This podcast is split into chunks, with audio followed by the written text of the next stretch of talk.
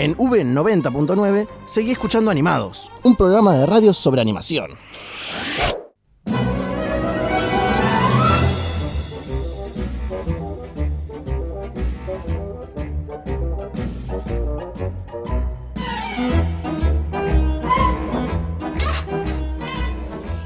Hello.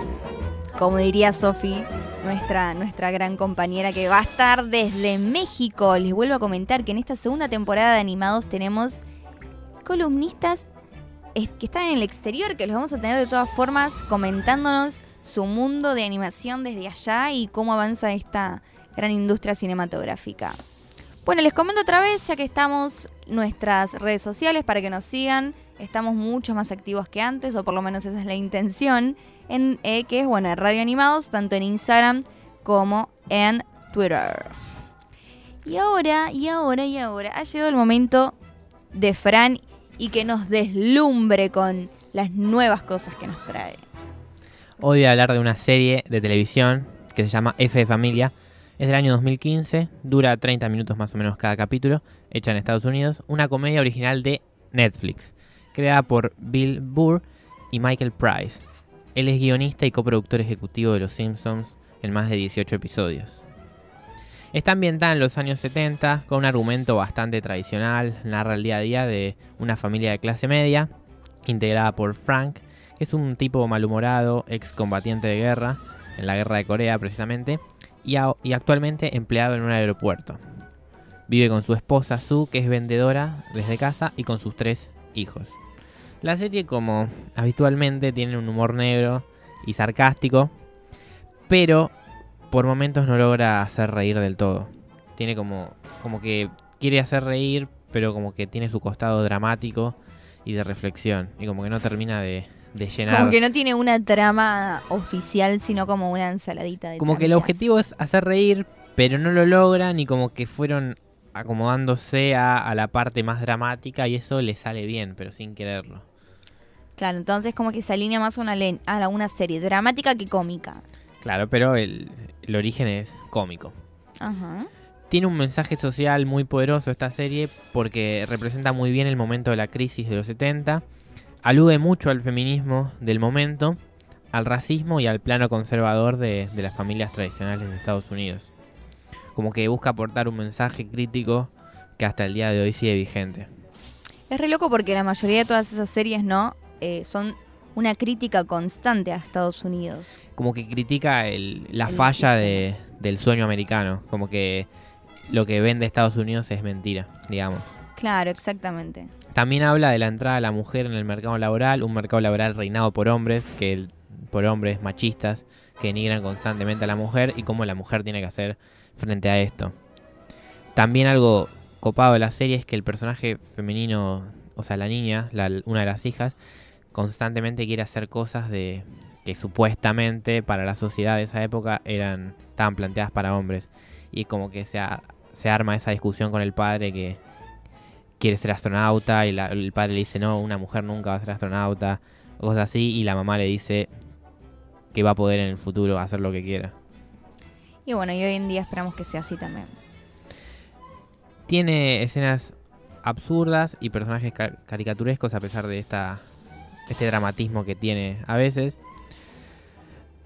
Lo ma- otra cosa mala de la serie es que los personajes quedan como desdibujados, como que abocan a Frank, por ejemplo, y la hija queda de lado, o el hijo, se meten con la esposa y durante todo un capítulo no se sabe nada qué pasó con otro personaje, como que no, no tiene bien marcado el rumbo de cada episodio.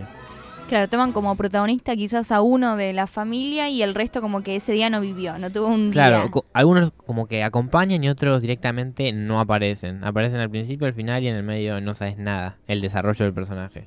Andás a ver qué deben estar haciendo, ¿no? La serie cuenta con tres temporadas y 26 episodios en total.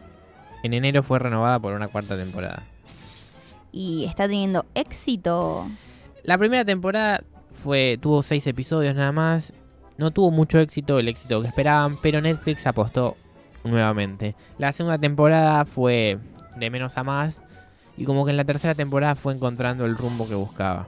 Como que ese, esa comedia lograda transformada en ese, esos momentos dramáticos.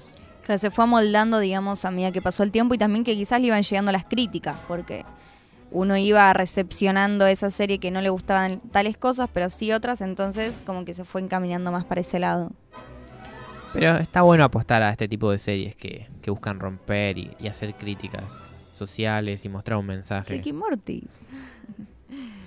Muy bien que, que Netflix apostó cuatro veces, hay que apostar cuatro veces a lo mismo hasta esperar que funcione, o sea, muy muy bien ahí. Sí, siguen ser buenos jugadores en el casino.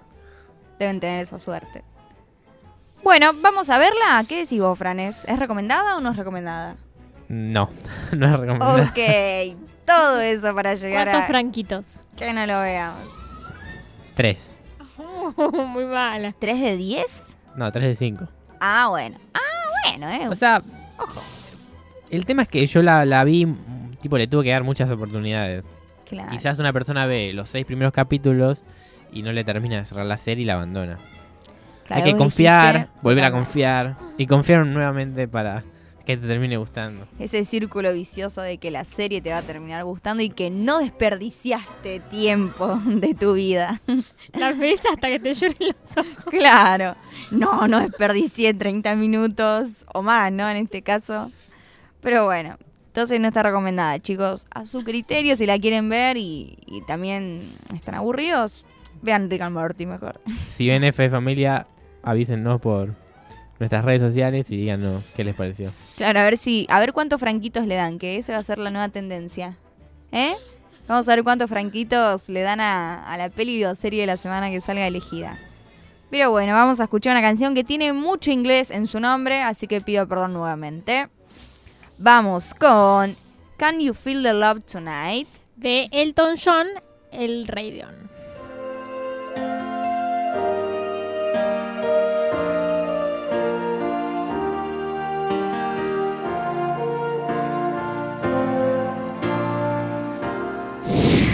Animados.